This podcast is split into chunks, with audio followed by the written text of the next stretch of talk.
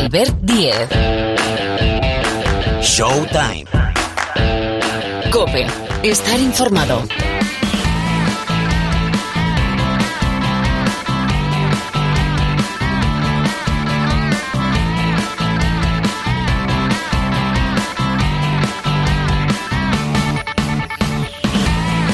Estamos, ¿qué tal? Muy buenas a todos, bienvenidos una semana más aquí al Rincón del Baloncesto de la cadena Cope, nuestro rinconcito que se llama Showtime, en un programa muy pero que muy especial, porque enseguida pasa, va a ser la portada del capítulo de estos 60 minutos aproximadamente de baloncesto, una estrella del deporte. Y obviamente una estrella de este deporte, del baloncesto. Enseguida saludamos a Pau Gasol. Sí, Pau Gasol esta semana protagonista en Showtime. Vamos a hablar después de cómo está el playoff de la Liga Andesa, que esta semana ya quedan definidas las semifinales. Tenemos una, depende cuando escuches el programa, porque recuerda que habitualmente salimos en martes, Real Madrid, Basconia. Y la otra, de momento con un inquilino, el Fútbol Club Barcelona, esperando rival que va a salir de la eliminatoria entre el Juventud de Badalona y el Lenovo Tenerife de la eliminatoria de cuartos que va al tercer partido. Bueno, y en la segunda parte del programa, con Pau vamos a hablar de la NBA, claro, pero tertulia NBA con Paniagua y con Parra, porque tenemos definidas las finales de la NBA entre Golden State y Boston, los Celtics, que 12 años después vuelven a las finales. Bueno, más historias, ¿eh? No me voy a enrollar mucho porque queremos dedicar tiempo a hablar con Pau Gasol. Showtime, Jorge Martínez en la sala de máquinas, el saludo a Albert Díez, el saludo de Albert Díez al micrófono. Hablamos ya, protagonista, está esperando Pau Gasol en Showtime.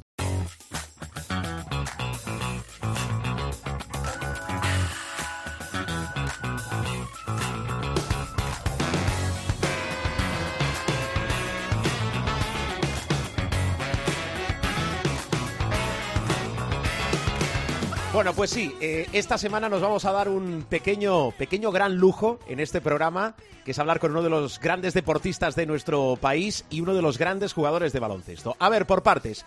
Saludo primero a Pilar Casado. Hola Pilar, muy buenas. ¿Qué tal? Muy buenas a todos. Y esta semana pasa por Showtime Pau Gasol. Hola Pau, gracias y bienvenido. Un placer, un placer, encantado de estar con vosotros. Gracias por acompañarnos. Oye, primero quiero saber cómo estás, cómo está Pau Gasol, cómo ha sido y está siendo este primer año, la primera temporada alejado de las pistas. A ver. Eh, bien, Pau Gasol está bien. Eh, pues disfrutando un poquito de, de, de, este cambio de ritmo, de, de marcha. Uh, sin duda el cuerpo lo, lo agradece. Um, y, y, bueno, pues tomándolo, tomándomelo con, con calma, ahí, haciendo cositas, explorando otras, um, con ganas de de, bueno, de mantener al final mi, mi mentalidad y mi manera de ser, de, de ambición y, de ir a por grandes retos. Y, y, nada, uh, pero ya te digo, también con, con calma, sin, sin precipitarme en, en, grandes compromisos, digamos, ¿no? pero escuchando uh, y hablando con diferentes organizaciones, tanto deportivas como no deportivas, focalizándome mucho en trabajo eh, filantropía um, y bueno y pasando tiempo en casa no al final yo creo con, con, nuestra pequeña pues disfrutando esos momentos que, que pasan rápido Qué bonito. Dedicando tiempo a la familia, ¿eh? que yo sé que los deportistas es. le habéis robado, por motivos obvios, mucho tiempo a la familia. Ahora te voy a preguntar por esa relación mm. Pau Gasol-Iberia, que, que, no es nueva, que, que, viene de 2016, pero mm. si echas en falta algo de tu rutina de baloncesto, si es que echas en falta algo, ¿qué es? Bueno, al final lo que echas en falta pues es el uh, estar en, el vestuario, uh, la competición, eh, el jugar al final el deporte que, tanto te ha dado y que ha tenido una presencia tan grande en tu vida, uh, el compañerismo, la persecución de retos eh, en, en, el ámbito, digamos, deportivo y de juego. Um, pero bueno, simplemente te marcas otro tipo de retos, ¿no? Y, entiendes que, pues, que es una etapa que, como todo, tiene su, su caducidad um, y que, bueno, yo he tenido una gran suerte de que haya sido muy, muy larga uh, y, exitosa, así que, eh, pues nada, uh, saborearla en ese sentido y, ir a por, a por, los siguientes retos. Hablando de retos, eh, yo creo creo, y es una evidencia que eres una referencia, lo has sido dentro de las pistas y fuera, seleccionas lo que te gusta hacer eh, mm. Eso está muy bien. Explícanos esta relación Pau Gasol-Iberia. ¿En qué consiste? ¿Cuál es la novedad? Bueno, eh, las relaciones, como todas, yo creo que tienen que evolucionar ¿no? y crecer. Y en este caso, pues eh, con Iberia, pues eh, estamos creciendo juntos. Em, quiero pues participar en este cambio y crecimiento de la, de la compañía, em, un cambio, un cambio cultural. y también lo que intento hacer con, con, con, las compañías con las que trabajo es un poco transmitir esa experiencia que he acumulado a lo largo de mi carrera esos conocimientos, esos principios adquiridos y aplicados durante, durante tantos años en cuanto al trabajo del equipo, dinámicas eh, colectivas, eh, liderazgo, eh, las claves del éxito, eh, que son muy trasladables y aplicables desde el mundo del deporte al mundo de la empresa. Y eso es lo que intento, pues eso, transmitir mi, mi ADN a, las empresas con las que trabajo para ayudarles a, también a, crecer y formar parte de ese, de ese crecimiento. Mm, qué bueno. Oye, entre la familia, el trabajo, tus inquietudes, ¿sigues viendo baloncesto? ¿Consume Pau Gasol mucho baloncesto? Y tanto, y tanto, sí, sí, tanto NBA como europeo eh, intento seguirlo todo lo que puedo. Eh, me encanta al final ver el, deporte también cómo evoluciona. Em, sin duda lo he hecho de menos, pero, pero bueno, lo disfruto. Lo disfruto como aficionado, como siempre lo he hecho. Al final lo, lo he disfrutado como aficionado, lo he disfrutado como estudiante del deporte también, viendo la, a la competición. Y y nada, y ahora pues, eh, pues ya te digo, lo, sigo mucho, sigo, veo NBA todos los, todos los días que estoy allí y ahora que estoy aquí pues puedo seguir más de cerca el, el europeo porque al final el, eh, los cambios de horario pues también pues afectan, ¿no? De cierta manera, ¿no? Influencian. Eh, así que, vamos, el baloncesto es parte, es parte intrínseca de mi vida. Bueno, quiero escuchar a Pilar Casado, que es una de las pocas periodistas que ha seguido toda tu carrera y sé que además tenéis mucha afinidad. Antes una, las finales de la NBA, Pau. Boston Boston, Golden State. Mm, ¿Qué me dices? ¿Cómo lo ves? Porque creo que los Celtics vuelven a unas finales 12 años después y la última, la última vez fue contra ti. Sí, sí, sí, no, los Celtics han tenido una temporada increíble. Eh, empezaron con dificultades, empezaron con un mal balance y bueno, pues muy contento sobre todo por el entrenador, por Ime Udoka, que lo tuve de asistente varios años en, en, San Antonio cuando estuve allí.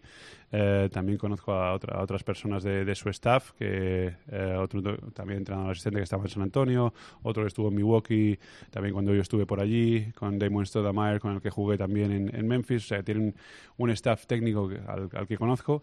Sin duda es el rival eh, ¿no? de, los Lakers y, no y pues es difícil pues verlos ahí otra vez en, en, las finales eh, y teniendo opción al anillo, pero se lo han merecido, se lo han, se lo han ganado, han, han, hecho unos grandes playoffs, eh, jugando a un gran nivel, ganando a, Brooklyn, un, equipo pues lleno de talento, aunque tienen también sus dificultades, ganando a Milwaukee, al, al campeón, eh, que no, aunque tuvieran a Middleton lesionado, pues, pues había que ganarles y tenían la serie complicada, y luego a Miami con el factor cancha en contra, ganando partidos tan difíciles como un quinto partido fuera de casa y como el séptimo esta madrugada que no he podido ver aún, pero intentaré ver al menos un resumen extenso del, partido. Y, bueno, se lo han ganado. Y, bueno, Golden State están ahora en muy buen momento, han, acabado la temporada muy bien, yo creo que son el, eh, equipo favorito en, estas finales eh, por, por, su experiencia y por el nivel de juego que están demostrando ¿no? en, en los playoffs. Vale. Pilar, eh, Pau, dentro de, las, eh, los terrenos que estás explorando desde la retirada, eh, ¿te veremos pronto en una franquicia NBA? currando? Bueno, estoy, estoy explorando, ¿no?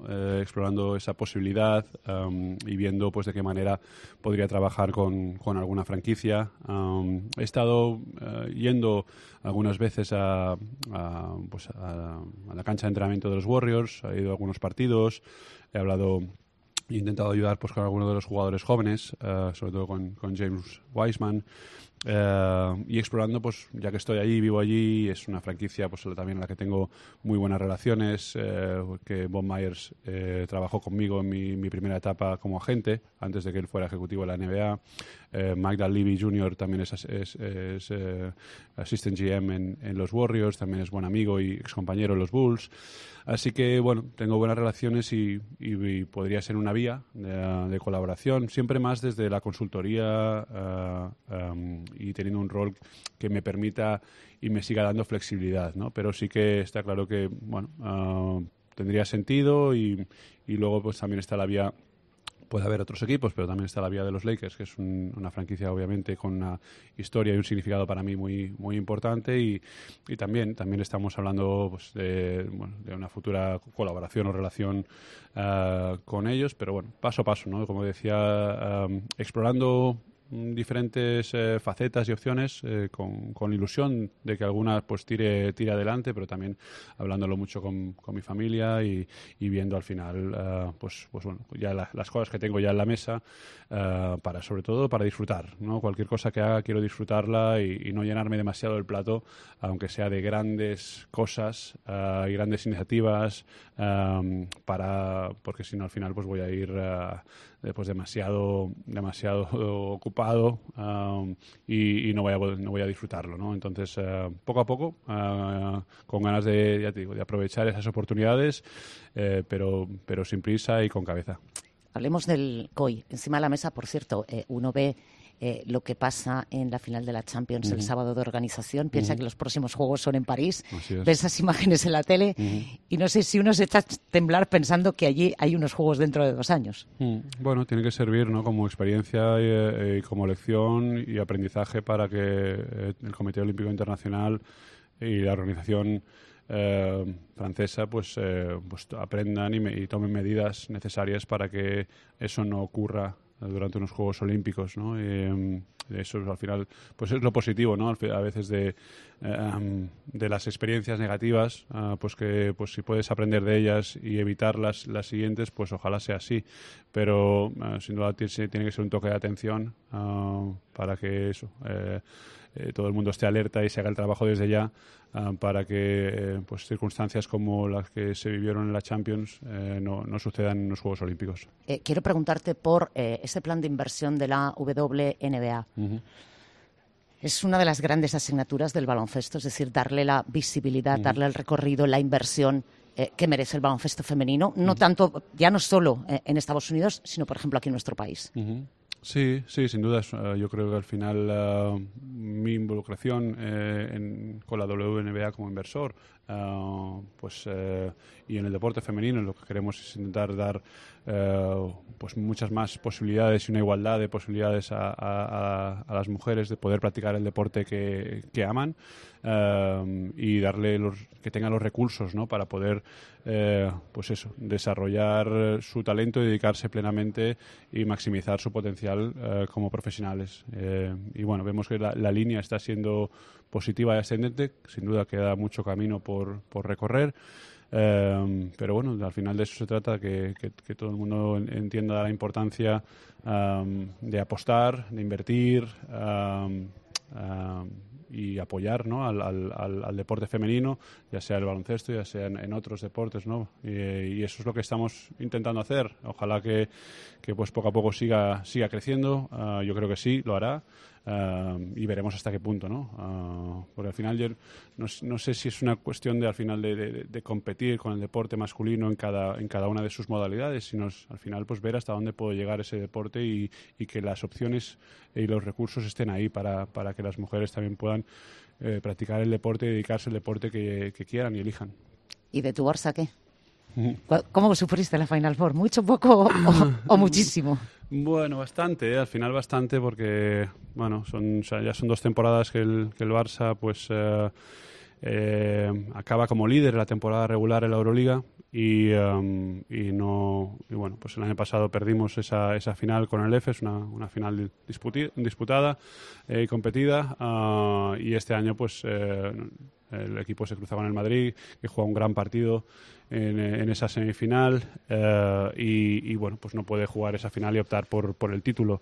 Eh, bueno, yo espero que, que bueno, que, sirva como todo, como lección y que el año que viene pues eh, podamos se pueda se pueda volver a tener una oportunidad y, y finalmente pues volver a ganar una Euroliga no pero pero sí que bueno eh, sabe mal no porque cuando haces el trabajo durante toda la temporada te pones en esa posición como primer equipo pero sí que es verdad que en una Final Four hay cuatro equipos no hay factor cancha eh, y tiene tantas opciones como el primero como el cuarto y es a un partido cada eliminatoria y, y si te sale bien y juegas un gran partido y ganas pues adelante y si no pues para casa Pues no nos vamos a ir casi, casi para casa, aunque nos vamos a coger el avión, casi, ¿eh?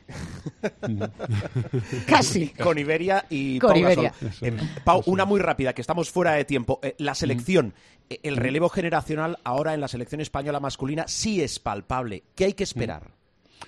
Bueno, son pocos que, que, que, eso- que ese núcleo de jugadores, eh, quizá ya el, el- el- el no tan joven, que el que ha estado pues también unos años con, con el núcleo anterior, pues, eh, pues de una continuidad. eh, también pues hablando un poco con, con los hermanos Hernán Gómez, con los que tengo um, pues muy buena relación, ¿no? Y son como hermanos pequeños para, para mí, pues intento decirles que al final ellos tienen que también desarrollar su propia identidad, ¿no? Pero aprendiendo, ¿no? Intentando em, pues llevar todo lo que se ha construido durante generaciones pasadas, no solo la nuestra, sino también la anterior, y, y continuar ese legado de, de, pues de, al final de una identidad muy competitiva, de, de- de unión, de familia, de humildad, am, y que eso pues acompañe al, al talento ¿no? y al trabajo que, que hay que ponerle, sin duda.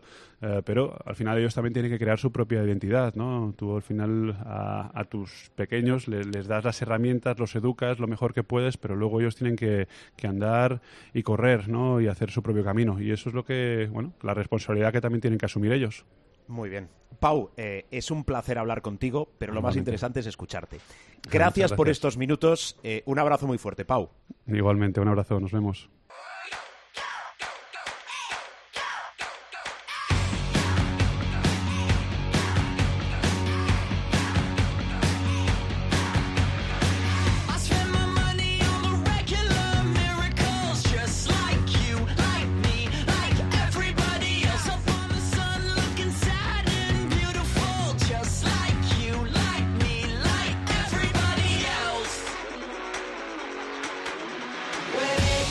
Prisas tenéis, eh? Que suene la música, hombre, que para eso tenemos una BS, una banda sonora original aquí en Showtime. Oye, Pilar, eh, vaya conversación buena con, eh, con Pau Gasol. ¿Con qué te quedas? Porque es que eh, le estaba dando vueltas ahora, mientras cambiábamos de, de tercio, ha tocado todos los palos, ¿eh? Eh, pues mira, me quedo con, creo que el nombre de Lakers, en cuanto a un posible futuro, no había salido, sí el de los Warriors. Eh, veremos a ver si cuaja en algo y cuándo, porque yo creo que ha dejado bien claro que eh, la vida de deportista en activo eh, ha tenido una factura que evidentemente era pasar mucho menos tiempo con la familia y que no va a tener un trabajo que le asfixie y que le requiera el 100% de su tiempo y que vuelva un poco a lo de antes. Eh, es interesante las reflexiones sobre eh, lo que puede pasar en París 2024 y las medidas que tiene que tomar el gobierno francés y el Comité Olímpico Internacional como miembro de la Comisión de Atletas que es del Comité Olímpico Internacional. PAU, eh, de la selección la selección que tiene una papeleta este verano, bueno, pues eh, complicada, una doble ventana, ahora cuando termine la liga y justo antes del Eurobasket, en el que, bueno, pues sí que me consta que eh, evidentemente hay pesos pesados que sí que quieren estar en esa cita. Veremos al final la lista que le sale a Sergio Escariolo, por cierto. Eh, un Sergio Escariolo que en declaraciones hace una semana, poco más, en Italia, dejaba bien claro que el hecho de que la Virtus Bolonia sea un equipo de Euroliga eh, no va a hacer que él deje su cargo como seleccionador. Así que, bueno, eh, la conversación es siempre, siempre muy interesante. Bueno, la Virtus, la Virtus que es la selección española, porque está Sergio Escariolo en y el ahora equipo también masculino. Miguel Méndez. Claro, y está Miguel Méndez en el equipo femenino, con lo cual la Virtus, la Virtus somos todos. La Virtus la- somos exacto, todos. somos todos muy de la Virtus. Efectivamente. Bueno, eh, escuchad eh, la conversación con Pau Gasol, eh, se lo decíamos ahora, eh, es un lujo hablar con él, pero sobre todo es más interesante escuchar cómo habla y las respuestas que da Pau Gasol. Oye, eh, explicaba al inicio del programa, Pilar, que esta semana quedan definidas en función de cuándo escuchéis el programa, salimos los martes, las semifinales de la Liga Endesa. Bueno, hay muchas derivadas, muchos detallitos. La- ¿Tienes a mano, estos son atraquitos míos a veces, ¿eh? ¿Tienes a mano la estadística de victorias, derrotas en el último tramo de temporada del Real Madrid? ¿Una derrota en, en qué? ¿En, en 11, 12 partidos, 13 debe llevar? ¿O, o con la de final de, Euro- de Euroliga 2, ¿no? A lo sumo. Sí, eh, el Liga lo cerró con seis victorias consecutivas. Eh, Recordáis que empieza la, digamos, el punto ya más bajo es con una derrota en Bilbao. Luego vendría otra derrota que fue la del Palau, pero a partir de ahí llegaron seis victorias consecutivas y excepto la de final de la Euroliga eh, son todos resultados positivos para el equipo de Pablo Lasso. Cerró su serie frente al Baxi Manresa con un 2-0, pero ya que hablabas de definir semifinales de la Liga Andesa, ya tenemos una que es Real Madrid-Basconia. Así, tal cual. Una serie que, por cierto, eh, es la primera en arrancar. Lo va a hacer el jueves a las 10 de la noche en Madrid. Real Madrid-Basconia. El segundo partido también en el Wizzing Center el sábado día 4 a las 6. Queda por definir la segunda porque si escucháis el programa en martes queda el tercer partido de la serie Juventud Lenovo Tenerife. El ganador de esta serie se enfrentará al Barça que eliminó por la vía rápida al Gran Canaria, una serie bastante más ajustada de lo que en principio por aquello de ser el cruce 1-8 eh, dio bastante batalla el equipo de Porfi Fisac.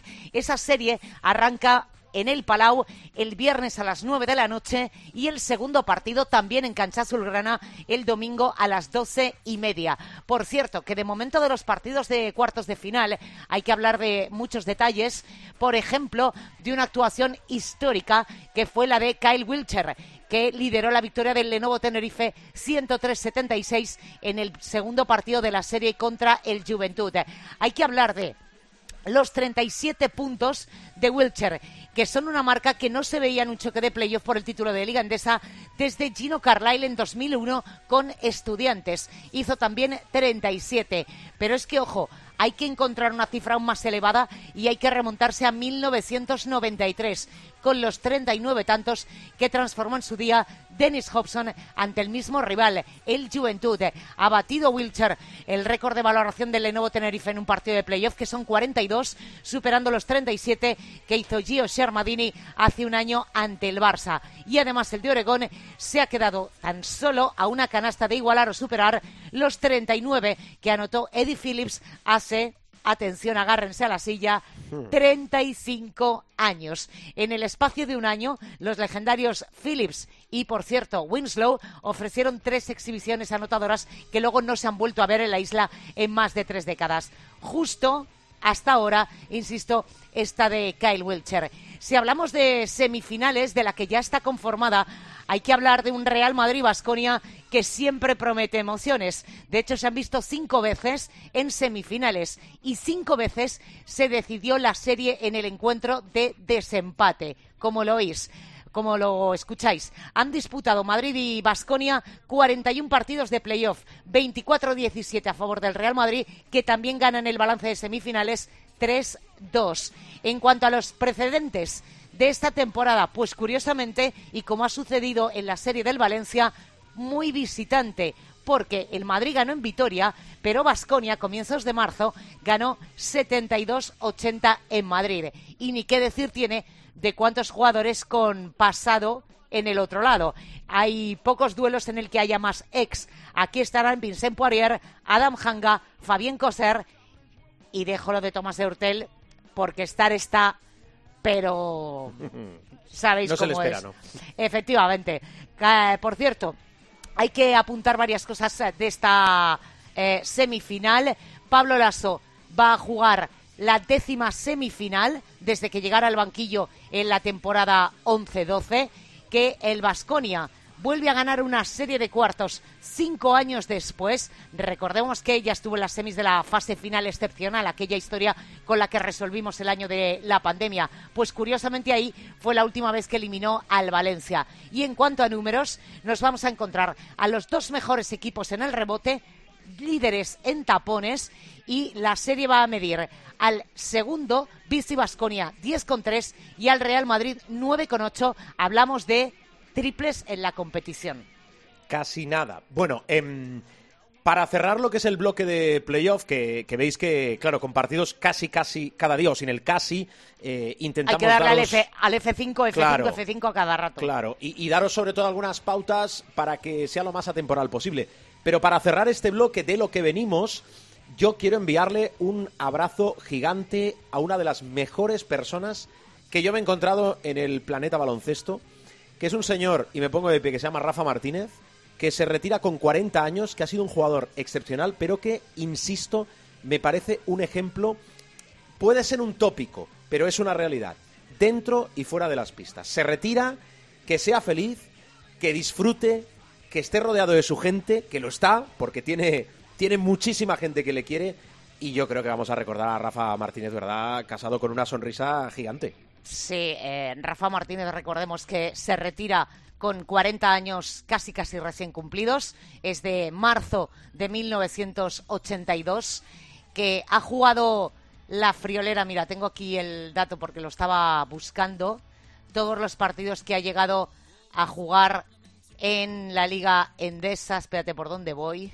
ya me he perdido. me he perdido los números. No, y Bueno, además, que- mientras, mientras buscas el, el- el dato, hay que decir... 600, son 629. Sí, es una Recordemos que él, que él eh, debuta en ACB en la temporada 99-2000, el entonces TDK Manresa.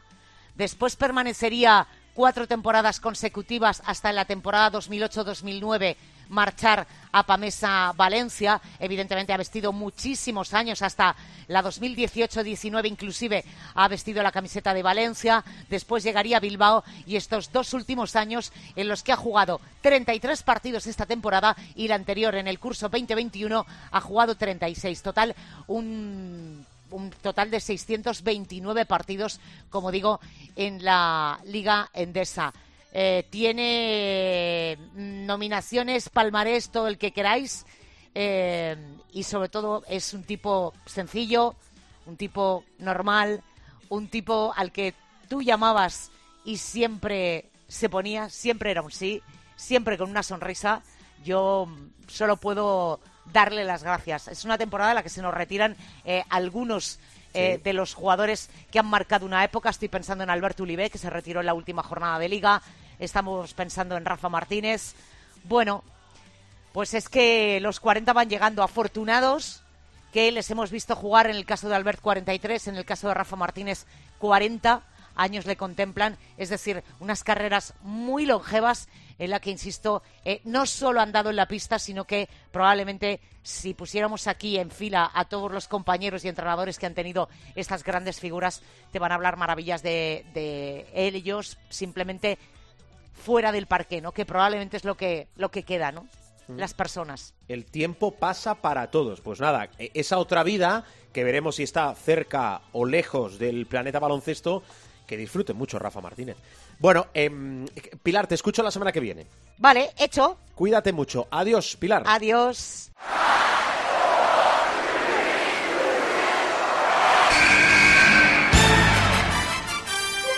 The inbound pass comes into Jordan. Here's Michael at the foul line. A shot on Elo. Good! The Bulls win! They win! They do have a timeout. Decide not to use it. Curry, way downtown. Bang!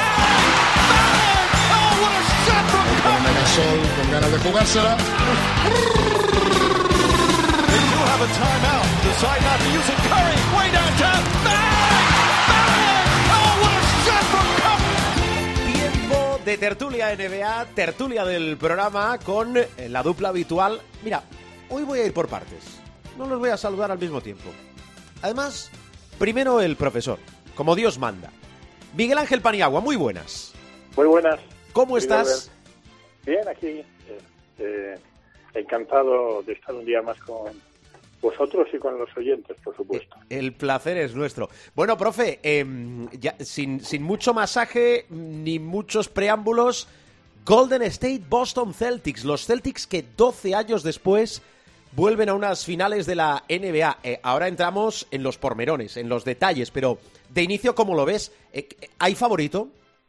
Eh, eh, pues en realidad no, en realidad es una final magnífica. Eh, efectivamente, Boston no aparecía en este tipo de shows eh, llamado final de la NBA o finales de la NBA desde 2010, pero también hay que reseñar, y ya lo hemos hecho en el, en el programa, en Showtime, que eh, Golden State ya lleva con esta 6 de 8 en los últimos 8 años. Sí. Y eso es brutal. En la NBA actual eso es brutal. Eso es lo más cercano que te puedes encontrar a una dinastía moderna tipo Celtics, Lakers o, Bulls del, del pasado más o menos lejano, ¿no? Por lo tanto, es una final, yo creo que muy bonita, muy equilibrada, con más experiencia y luego eso lo analizaremos más en profundidad, como dices tú, para mí es un factor importante con más experiencia por parte de Golden State Warriors en este tipo de situaciones, pero con unos Boston Celtics que son muy corales y que tienen han demostrado que tienen muchas ah, muchos recursos, aunque también es verdad que tienen puntos débiles, eh, que supongo que Steve Kerr y su cuerpo técnico eh, habrán analizado y que intentarán que esos jugadores lo ejecuten, ¿no? Pero en principio me parece una final ah, inesperada porque eh, yo creo que todo el mundo, o casi todo el mundo, apuntaba a Phoenix, que nunca pierde una oportunidad de perder una oportunidad, por cierto. Pero bueno, Golden State Warriors también nos vale y mucho para disfrutar de una final que yo creo que es magnífica. Y ya sabes que llevo dando más de un mes eh, desde que empezaron los playoffs favorito para el título a Boston. Conoces mi mantra de que yo nunca cambio de caballo y menos en plena carrera. Así que de- antes de que me lo preguntes, desde mi punto de vista eh, personal, luego ya lo, analizaremos cuando tú convengas. Eh, para mí, eh, creo que va a ganar Boston las finales, pero van a ser unas finales muy reñidas y muy, muy interesantes para el espectador, tanto para el aficionado como si hay alguien que por primera vez nos escucha o que no es aficionado frecuente al básquet. Yo creo que este es el tipo de finales que te hacen apuntarte al baloncesto y como mal menor al baloncesto NBA. Mm. Claves de la final para Golden State y para Boston. ¿Por dónde pasan las claves de cada equipo, profe? Bueno, Golden State tiene muchísima experiencia, ya lo hemos comentado, tiene jugadores que han jugado finales y que han campeonado, como se dice en Argentina. Por lo tanto, la experiencia es un factor que juega muy a su favor. Es un equipo con unas posibilidades letales desde el juego exterior. Está encontrando también en Andrew Wiggins un jugador esencial. Y yo, si tuviera que encontrarle de todos los partidos que le he visto a Golden State, particularmente en los en los playoffs, ah, si tuviera que encontrarle un punto débil, yo te diría que son las pérdidas de balón. Las pérdidas pierden muchos balones.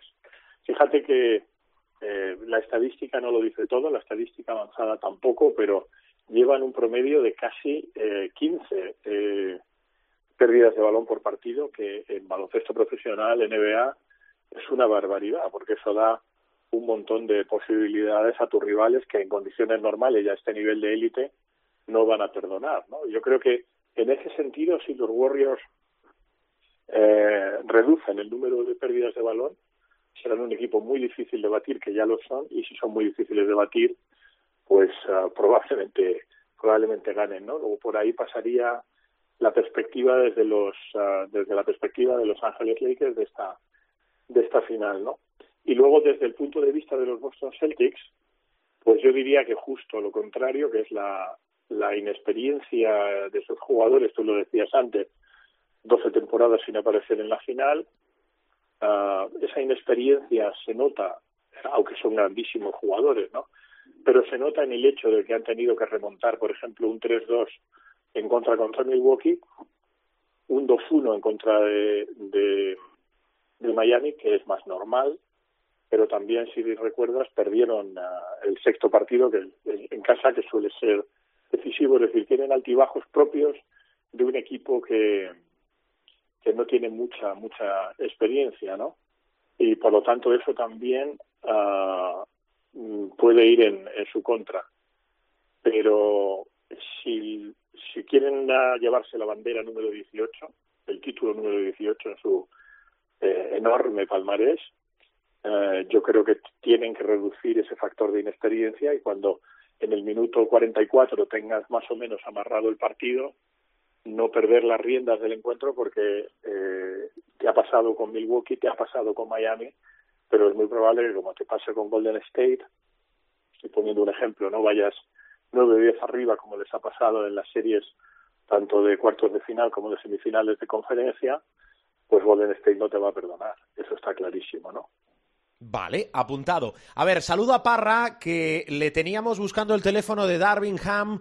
Eh, Parra, muy buenas. Muy buenas, Albert. Profe, ¿cómo estamos? Muy buenas, querido. ¿Lo has encontrado no, el teléfono de Ham? Sí, pero no me lo coge. No te lo coge, ¿no? Estoy diciendo, le he puesto un mensaje o desastre de, de Westbrook. ¿no? Monstruo, ¿no? Exacto, de Westbrook, monstruo. Que tiene, por cierto, un pasado en Granada, porque empiezas a escarbar un poquito. Bueno, después vamos a hablar del banquillo de los Lakers, de Ham y de más cosas. A ver, Parra, em, Warriors Celtics, Golden State Boston, claves de esta final y favorito para ti. Para mí, favorito Warriors, porque es el equipo con más potencia de fuego de, de la liga. Estando sanos, es el equipo que más potencia de fuego tiene. Supongo que tienes claro que Miguel Ángel Paniagua ha reiterado su apuesta por Boston. Sí, sí, no, me parece, me parece No lo correcto. digo por si quieres cambiar. No, yo eh, tengo clarísimo que para mí los favoritos son los Warriors, así que ganarán los Celtics. O sea, dicho lo cual, Eso solo, eh, eso solo funciona con una persona en este mundo y lo sabes. dicho lo cual, eh, he de decir que he fallado el pronóstico de las finales de conferencia por un partido. Dije Warriors 4-1 y, y Celtics 4-2 y me han fallado los Celtics por un partido. O sea, tampoco la, la tenemos mal. A lo que vamos, eh, creo eh, que la experiencia es un grado, lo ha dicho el profe. Los Warriors me ha parecido leer el otro día que llevaban 173 partidos de finales jugadas por cero de los Celtics. O sea, 173 a 0, que me recuerda un poco a lo que pasaba el otro día en la final de la Champions, que, eh, el Madrid tenía como 45 Champions eh, en la plantilla, ganadas entre todos los jugadores. Que sí, que son repetidas, evidentemente, con, con esto pasa lo mismo, pues los partidos son 173, que son los mismos de, de eh, sobre todo Curry, Green, Iguodala y, y Looney y, y, y Klay Thompson, que son los que, los que han estado en las finales.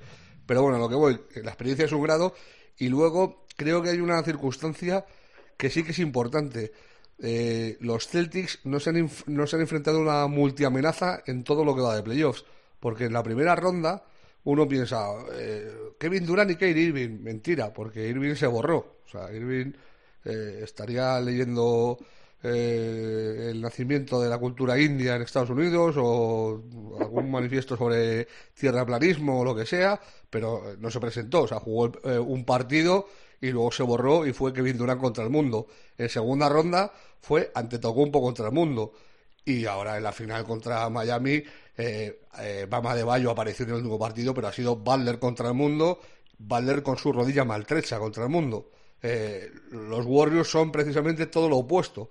Los Warriors, Curry te puede hacer 40 puntos, pero Clay Thompson te puede meter 8 triples, o Jordan Poole te puede salir del banquillo y meterte 28 puntos, o Wiggins, que está mostrando un nivel eh, no para llegar a ser eh, el, el, el Maple Bron, como decían, el, el, el, Bron, el Lebron de, de Canadá, pero a un nivel muy, muy eh, potente en estos playoffs, sobre todo a nivel defensivo con, con Doncic ha estado espectacular, Draymond Green tirando del carro, eh, los Warriors tienen muchas cosas, y bueno, y luego lo de Looney, el yo llevo rajando de Looney toda la vida, que no me, no me explicaba cómo un pivot de esas características había aguantado tantísimos años en una franquicia dinástica eh, e, e histórica como son estos Warriors en la historia de la liga y la verdad que los players de Kevin Looney eh, están siendo es un partido de 22 rebotes, eh, otro de 18, haciendo dobles dobles, consiguiendo su máxima anotación con 22 puntos en un partido de playoff. O sea, eh, la aportación de Looney está siendo brutal.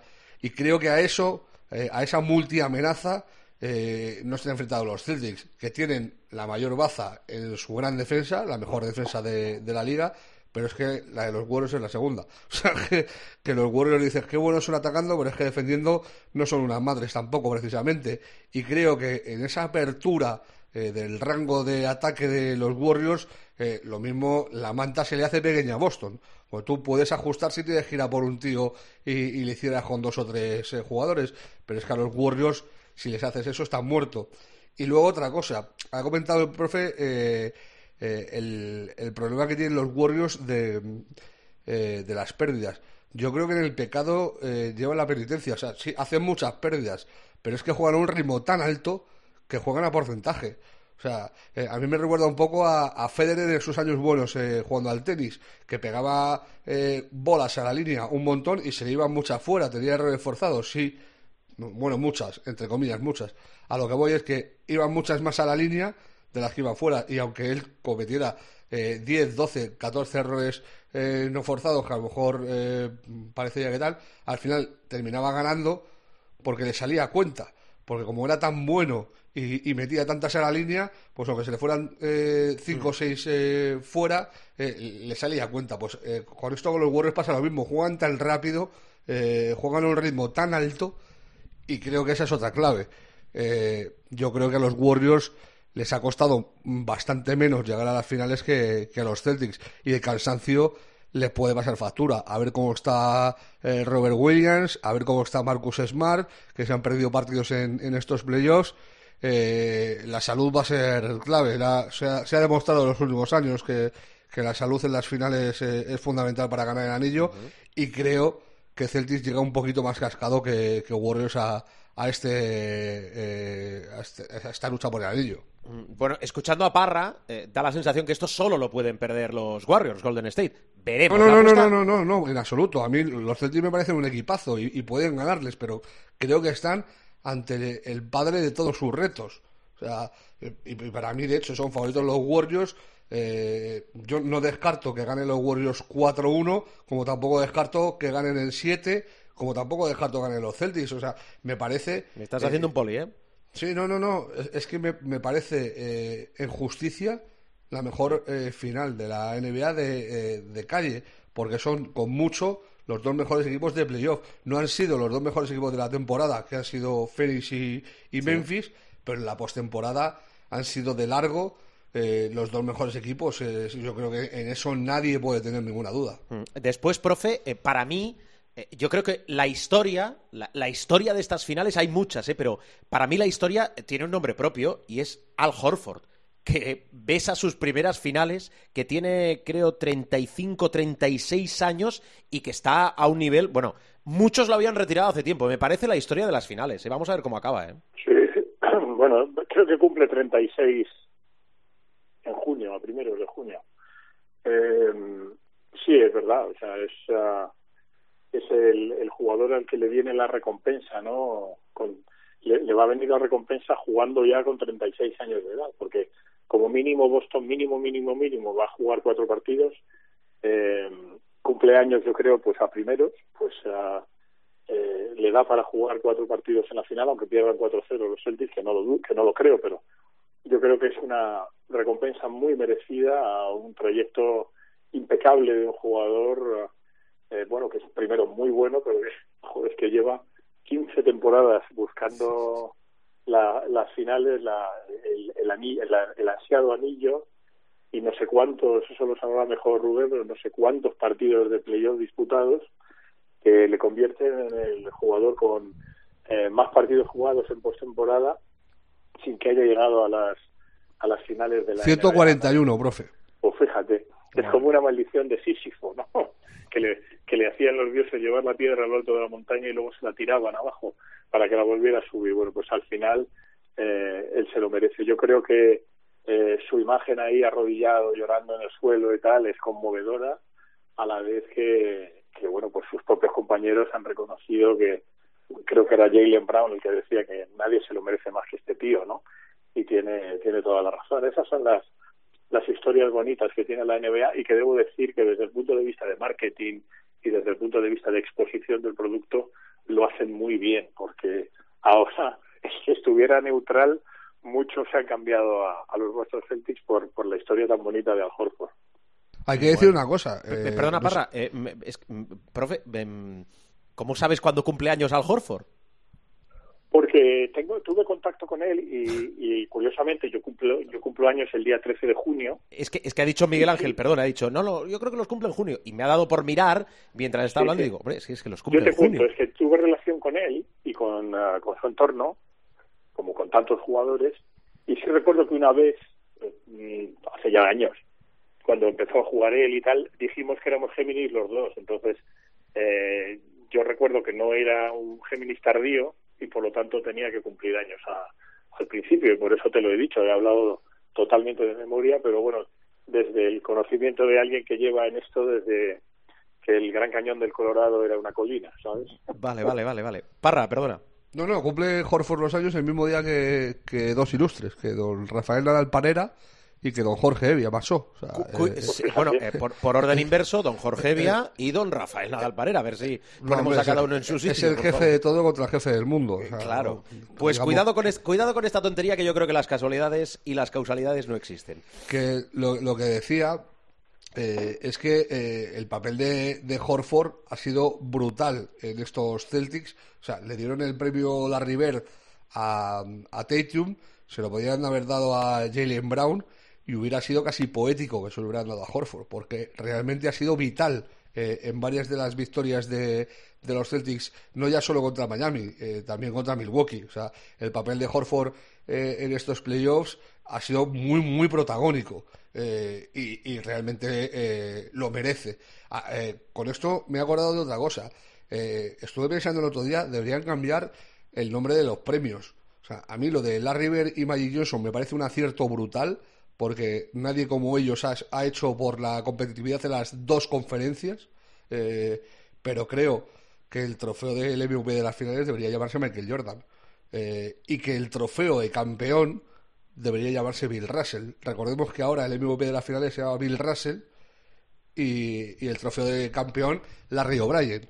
Eh, eh, yo creo que, que el señor de los anillos, que es eh, Bill Russell como jugador, si quitamos a Phil Jackson, eh, debería ser el MVP de, o sea, debería ser el, el, el- nombre del premio del, del anillo de campeón. Es el tío que, el jugador que más años ha, ganado y que Jordan no tenga una representación en esto de nombrar los premios. O sea, Kobe tiene el MVP del All-Star, ahora el de Magic y el de la Rivera a, a MVP del Este y el Oeste me parece muy acertado. Eh, que no le den a, a Michael Jordan un nombre de, de premio me parece un poco raruno. Eh, de hecho, podríamos hacerlo extensible a, a Karim Abdul-Jabbar, que tiene un nombre, un premio eh, eh, de, de ciudadano, de, de sportsmanship y tal, pero no eh, de rendimiento, que también lo merecería por su, por su trayectoria. Lo estuve pensando el otro día, que lo vimos una chorrada, pero claro, pues en la madrugada me da por pensar cosas de estas. No, ¿sabes? claro, claro. En, la- en las madrugadas pueden pasar eh, cosas absolutamente increíbles, como este debate que has abierto, que, que está bien, pero que vete tú a darle vueltas a cuántos, ya sé que no todos comen en la misma mesa, habría que ponerles nombres a los premios. A lo mejor es que nos faltarían premios. Em, eh, si no queréis decir nada más de las finales, os pregunto por lo que le comentaba antes a Parra. Banquillo de los Lakers, Yo, profe. una cosa Eh, solo, una cosa solo de las finales. Eh, eh, los Celtics han jugado 21 y han ganado 17. No sé si lo hemos dicho. O sea, Yo creo que 20 ese dato no. De 21 No, ese finales, de 21 finales han perdido 4. Una en el Pleistoceno contra Bob Pettit, eh, contra los Hawks. Eh, otra- otras dos contra el Showtime de Magic Johnson, Kareem Abdul-Jabbar, Worthy and Company. Y la que palmaron contra Kobe Bryant y, y Pau 2010. Gasol. O sea, de 21 han ganado 17. O sea, el, el ratio de, de final- bien es cierto que de los 80 para acá están en el 50% de victorias más o menos. Eh, que, que donde tienen el eh, donde han arrasado eh, brutal eh, ha sido pues claro evidentemente los 11 anillos de Bill Russell en los eh, 50 finales de los 50 principios de eh, toda la década de los de los 60 que es eh, final que jugaron eh, final que ganaron Mm. ¿Tienes calendario eh, de esta semana eh, de, de programa? ¿De cuándo arrancan las finales y los partidos que tenemos esta semana? El primer partido es en la madrugada del viernes a las 3 de la mañana, o sea, del jueves al viernes a las eh, 3 de la mañana. El, el segundo es el, el domingo. eh, y luego el tercero es el miércoles a las 3. El del domingo es a las 2, o sea, el primero es a las 3, el segundo es a las 2 el domingo, el tercero es en la madrugada del miércoles al jueves a las, eh, a las 3. Eh, el cuarto, el viernes a las 3, en la madrugada del viernes al sábado. El quinto, que es en el que más descanso hay, es el lunes, en la madrugada del lunes al martes a las 3. Y, y luego el último sería el, el jueves, en la madrugada del, del jueves al, al viernes a, la- a las 3 de la mañana también. O sea, son. eh, casi todos son a, la- a las 3 de la mañana. Bueno, Una hora fantástica porque te, te rompe todo, toda la noche. Bien, eh, profe, banquillo de los Lakers. ¿Te sorprende? No, no, no, pues primero porque era uno de los finalistas y segundo porque finalmente Filadelfia cerró definitivamente la puerta a Doc Rivers, que era el, el sueño de, de los Lakers eh, como primera opción, y al ah, cerrar la puerta a Dari Morey llegó a un acuerdo con, con Doc Rivers, a que si le gustaría o le hubiera gustado entrenar a los Lakers, pero está lo suficiente cómodo, lo suficientemente cómodo en Filadelfia y también tiene un reto muy bonito allí y, y una vez cerrada esa puerta se convirtió en el, en el favorito. Es verdad que eh, no, le- no tiene experiencia como primer entrenador, lo cual eh, ha sido objeto de ciertas críticas por, por muchos analistas y por muchos fans de los Lakers, pero bueno, no es la primera vez que un entrenador sin experiencia, los mismos Lakers ficharon a un entrenador en los años 80 que no tenía experiencia como primer entrenador, que se llamaba y que se llama Pat Riley, ¿no? Eh, Es verdad que son otros tiempos, pero de Darwin Ham sí que se puede decir que como entrenador, mm, desde luego, eh, conoce el oficio, es decir, ha trabajado con Mike Budenholzer, que es un buen maestro. Todos estos vienen además de la misma rama, porque son todos de la rama de San Antonio. Luego, Sí. eh, la producción y la, la fertilidad de, de, de Popovich es ah, genial a la hora de crear ramas de- del árbol, ¿no? Pero porque Darwin Ham no deja de ser una rama de ese árbol indirectamente, ¿no? Pero sí, sí, todo el mundo habla y pondera y me consta que es un entrenador que conoce muy bien los aspectos tácticos del juego, que reacciona muy bien a las trampas que le pone el rival, es decir, tiene hechuras de primer entrenador, salvo la experiencia necesaria. Y ahí es donde mucha gente eh, critica no tanto que le falte experiencia, sino que esa falta de experiencia como primer entrenador le va a enfrentar a, al que mucha gente llama el general manager verdadero de los Lakers, que es LeBron James, y a un banquillo complicado. Y lo que sí hay un consenso, yo te diría que casi general, entre la nación Laker es ah, que una vez fichado Darwin Ham le tienen que rodear. Eh, por cierto, los Lakers le van a dejar elegir a su staff, cosa que es muy importante, es decir, no le van a imponer ningún segundo entrenador ni nada que se sepa, aunque estará supervisado por por gente muy afín a, a, a Phil Jackson y a Ginny Bass. Estará supervisado pero también a por, eh, elegir su staff técnico, que Por probablemente James, le profe. rodeará con entrenadores muy veteranos y con experiencia de primeros entrenadores y lo que decía antes, ¿no? La nación Laker está casi en un consenso al 99,99% de que una vez que tome las riendas haga todo lo posible, suplique, implore a, a, a la gerencia del club y a la propiedad que nos pase a, a Russell Westbrook porque bueno uno se puede enfrentar a LeBron James que ha, eh, ha puesto su sello y ha dado su aprobación total al fichaje de Ham, Anthony Davis también, pero combatir contra todo contra contra LeBron, bueno contra, pero estar en un vestuario con LeBron James, Anthony Davis, etcétera, y Russell Westbrook, eso puede ser un polvorín para un entrenador para un primer entrenador novato. ¿no? Entonces todo el mundo le está pidiendo que no ya por él y por su supervivencia como entrenador, sino por el bien de los de los Lakers hagan todo lo posible por quitarse de en medio a Russell Westbrook. Y yo creo que ahí nuestro querido Rubén firma de abajo, ya. Sí, no, hay, hay dos eh, derivadas de lo de Darby Ham. La primera, no ha ido mal últimamente lo del entrenador novato. Ime Udoka está en su primera temporada como entrenador y ya de momento está en la final de con los Celtics.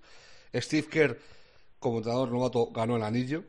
Eh, Nick Nurse, eh, como primer entrenador eh, novato, ganó el anillo con Toronto. O sea, en los últimos años lo del, lo del primer entrenador novato tampoco ha ido muy mal.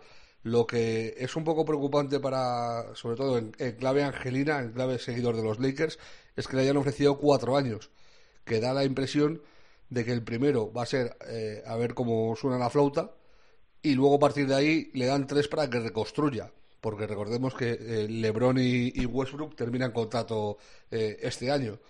Eh, entonces, da la impresión eso, de que el primer año eh, pues, te lo vamos a dar de prueba porque con, con Westbrook en el equipo a ver qué eres capaz de hacer y luego a partir de ahí es el entrenador en el que confían para reflotar la franquicia a, a, a medio largo plazo y, y por ahí sí que mm, a mí me preocupa que se asuma eso del primer año eh, prácticamente eh, gratis, eh, como tirado a la basura, eh, precisamente por el hecho de que los Lakers no quieren entregar eh, mm, más opciones de draft ni contraprestaciones a, a Westbrook para colocarlo y dan por hecho que se lo van a comer con patatas a él y a sus 47 millones de, de contrato. Vale. Eso es otra cosa curiosa. Quiero, o sea, eh, tengo muchísimas ganas de ver cuál es el siguiente contrato que firma Westbrook.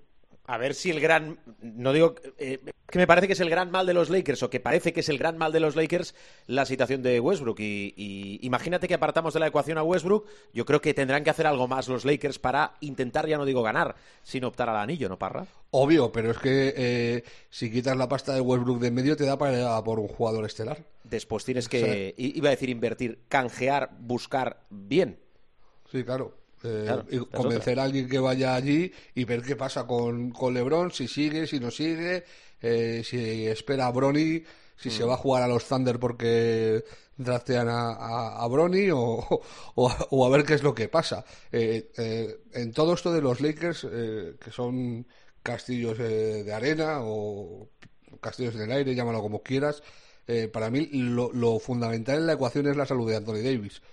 Es que sin Davis yo le veo nula posibilidad a Lakers de hacer nada, pero con Davis sano, eh, a mí Westbrook no me gusta, pero no, no es un inútil. A ver, es un tío que ha promediado dos años triple doble y que si le encuentras un rol y su espacio en el equipo, si el problema es que él eh, se dé cuenta que no es Stephen Curry ni se va a acercar en la vida y que lo que sabe hacer es penetrar y hacer daño por dentro. O sea, si deja de, de tirar ladrillos a, a los bordes de los tableros de, de, de 6-7 metros y se pone a penetrar, pues es un jugador que evidentemente es, es- casi una buta de decirlo, pero es, evidentemente es útil. O sea, es un eh, gran jugador.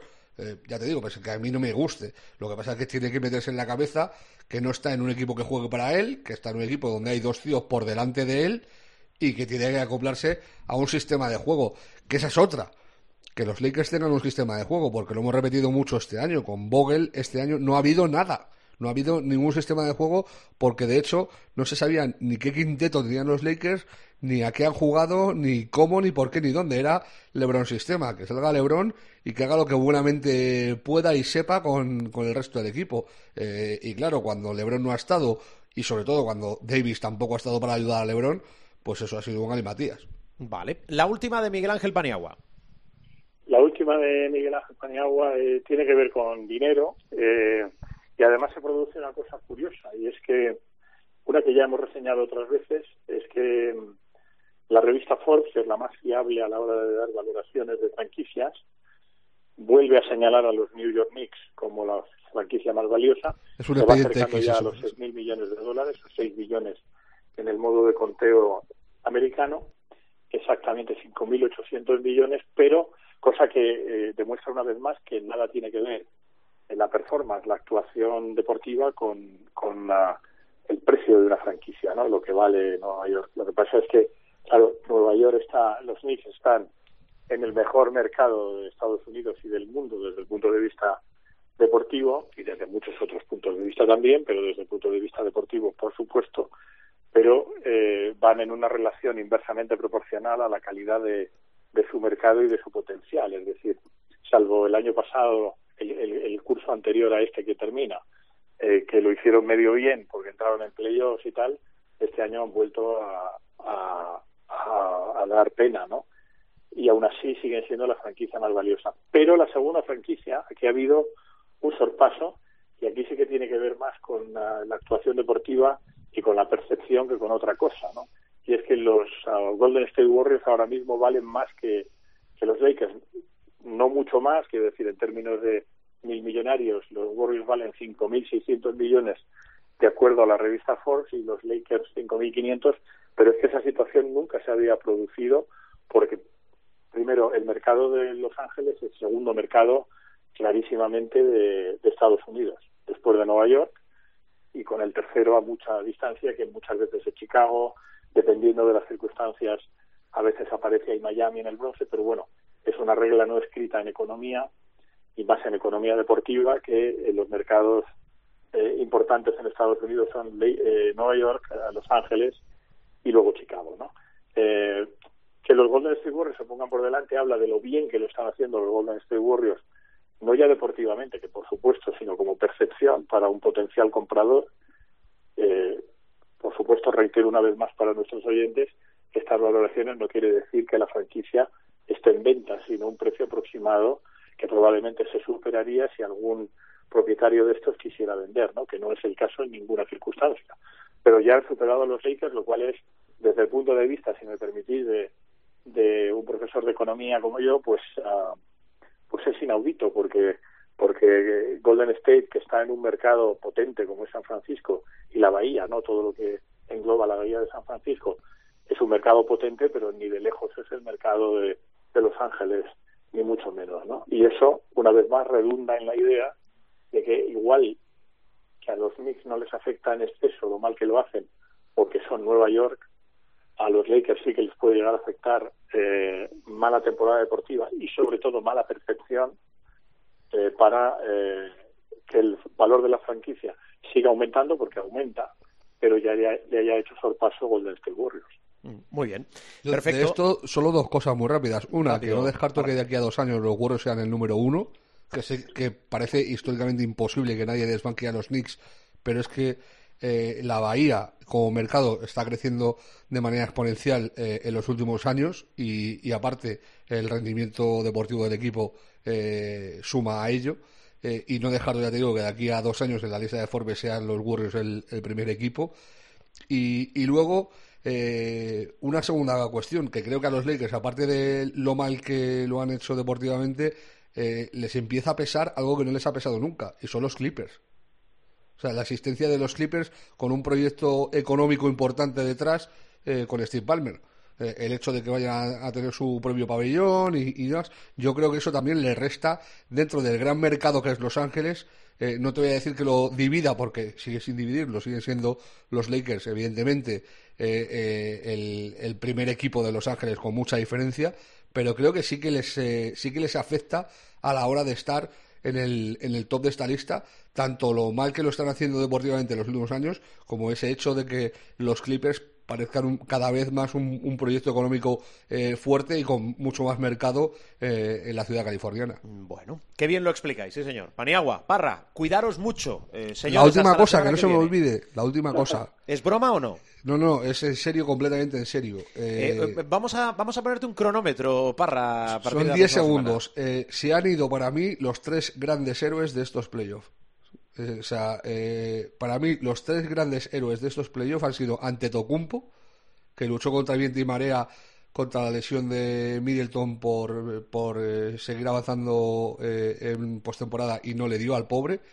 Doncic, que se cargó al mejor equipo de, de la temporada de largo y, le ha puesto problemillas a, a los Warriors, eh, entre comillas, por así decirlo, pero ha hecho actuaciones brutales. Y Jimmy Butler, que es el tercer héroe sin capa de esta postemporada, porque Curry está jugando bien, Clay Thompson ha tenido buenos partidos, eh, Jason Tatum, por supuesto, eh, Jalen Brown, pero todos tienen amigos. Y estos tres, los pobres, eh, pues son, pues ya te digo, eh, amistades han tenido las justas y en la mayor parte de las veces peligrosas. ¿Sois conscientes que una persona que duerme de día eh, tiene un concepto diferente de lo que son 10 segundos? Ejemplo de Parra. Parra, cuídate mucho. Me voy a dormir. Ah, ya lo digo yo. Hasta la semana que viene. Profesor, abrazo fuerte. Un abrazo a los dos. Adiós.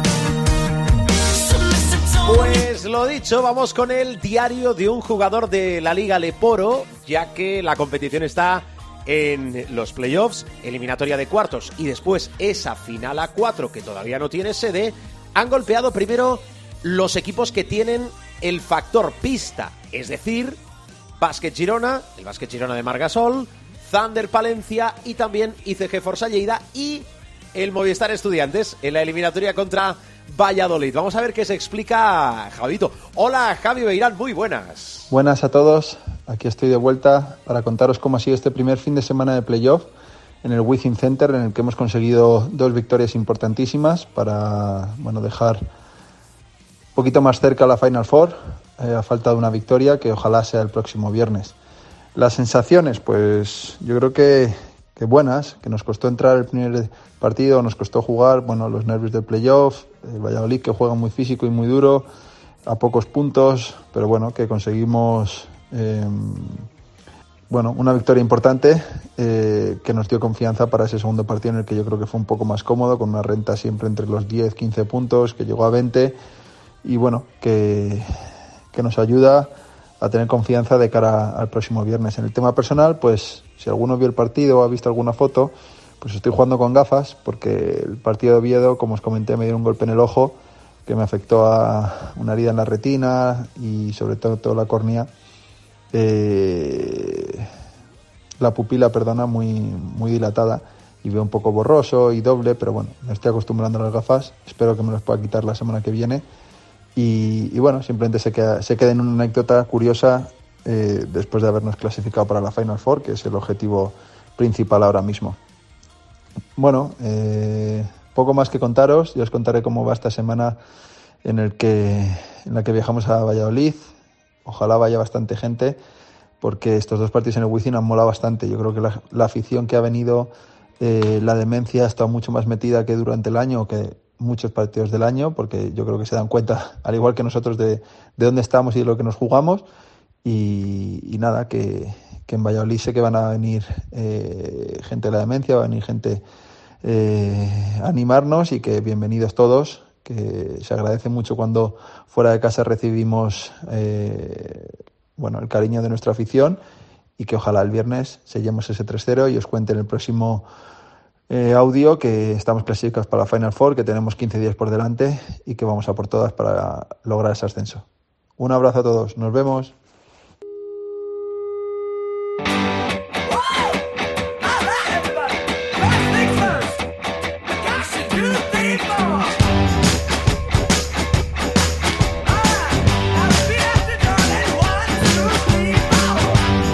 Que nos vamos, que bajamos la persiana del capítulo de esta semana. Os recuerdo que en nuestra web www.cope.es podéis encontrar todos los programas, no solo de esta temporada, sino de temporadas anteriores. Buscáis nuestro espacio, el espacio de Showtime, nos escucháis y nos descargáis, nos descargáis o nos escucháis, como queráis, porque es una de las grandes facilidades que da este programa y también a través de los principales portales o kioscos de descarga. Caso de iTunes, de iBox, nos encontráis siempre, cada semana, el mejor baloncesto en Showtime. Mucha prudencia. Y sobre todo, hasta la semana que viene, mínimo que el baloncesto os acompañe.